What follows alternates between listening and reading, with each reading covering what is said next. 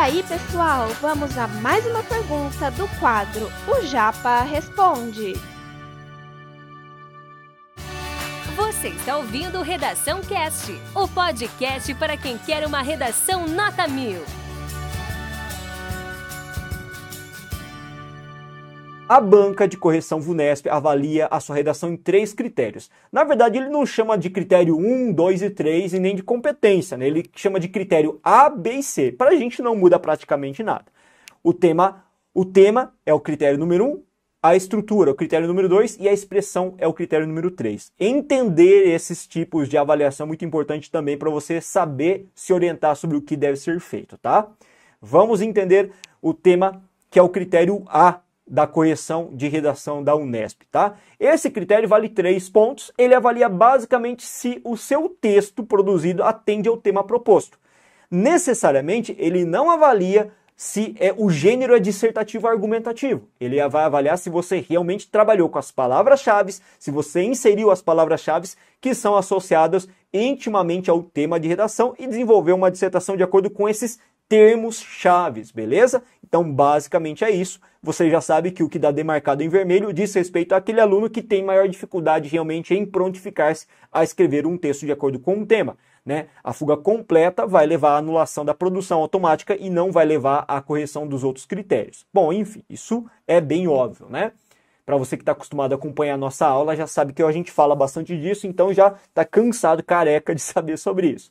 E a estrutura, professor, critério B? Esse critério é um pouco mais detalhista. É neste momento, galerinha, você vai, inclusive vale quatro pontos esse critério, você vai ser avaliado pelo gênero textual, pelas macroestruturas. O que, que é macroestrutura, professor? Macroestrutura nada mais é do que as estruturas macroscópicas divididas em introdução, desenvolvimento e conclusão. Então, introdução é uma macroestrutura, desenvolvimento é uma macroestrutura e conclusão é uma outra macroestrutura. Se você escrever uma redação que tenha três parágrafos no mínimo, você atendeu plenamente essas três macroestruturas. Obviamente que três parágrafos só não satisfaz a banca corretora, mas pelo menos você consegue atingir o respeito à estrutura dissertativa, desde que você desenvolva e articule-se realmente na posição de um indivíduo que defende argumentos, né? Esse critério também avalia a coerência de ideias e a progressão de ideias de maneira estratégica. Como assim, professor? Um texto cuja progressão é de maneira estratégica. Vale lembrar de novo que a dissertação é um tipo de texto argumentativo, cujo objetivo é você apresentar uma visão afirmar alguma coisa e em cima dessa afirmação você estruturar argumentos capazes de defender essa perspectiva. Quando a gente fala de projeto de texto estratégico, eu falo de um texto em que desde a introdução você deixa claro, você deixa óbvio e evidente o que você pretende tratar e qual a sua posição. E essa posição ela é reafirmada no desenvolvimento na conclusão veementemente. Ou seja, é aquilo que a gente chama de texto previsível. Um texto previsível é um texto estrategicamente bem elaborado, porque desde a introdução eu sei o que vai ser recorrente no longo, ao longo do meu texto, no desenvolvimento da conclusão, beleza? Enem, Enem não exige necessariamente posicionamento. O posicionamento do Enem já vem pronto para vocês, que é um respeito aos direitos humanos. A VUNESP exige posicionamento. Dá uma olhadinha nesse critério que eu coloquei por penúltimo. Exige-se um posicionamento. Então, galerinha, próprio, no próprio manual do candidato a gente observa esse detalhe, essa orientação. Textos cuja posição não esteja muito claramente definida vão sofrer com uma drástica redução de ponto no critério B. Então tomem cuidado para vocês realmente escolherem uma posição e deixar muito clara essa posição desde a sua introdução. Não adianta você deixar clara a sua posição na conclusão.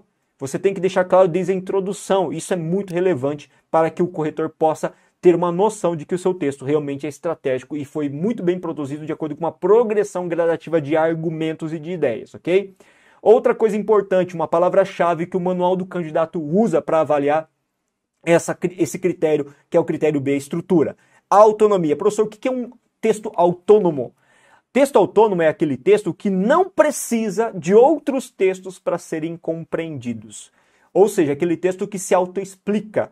É um texto cíclico, completo, esférico, complexo em si mesmo, que não necessita de recrutar informações de outro texto para você conseguir entender, fazer com que o leitor entenda o seu texto. é aquele texto claro, objetivo em si mesmo. Repertório sociocultural produtivo precisa?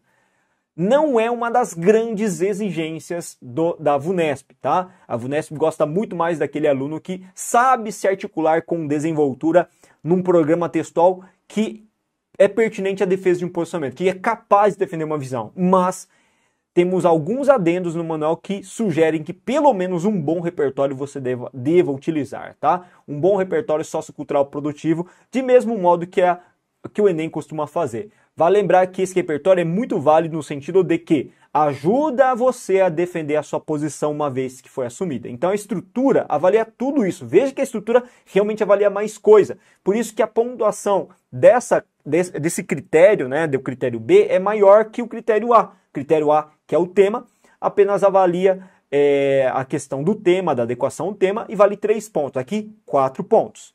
E aí, na sequência, vocês podem ver que nós temos a expressão que é o critério C. Expressão, galerinha, nada mais é do que uma outra terminologia genérica para designar gramática, conhecimento gramatical e adequação à norma culta.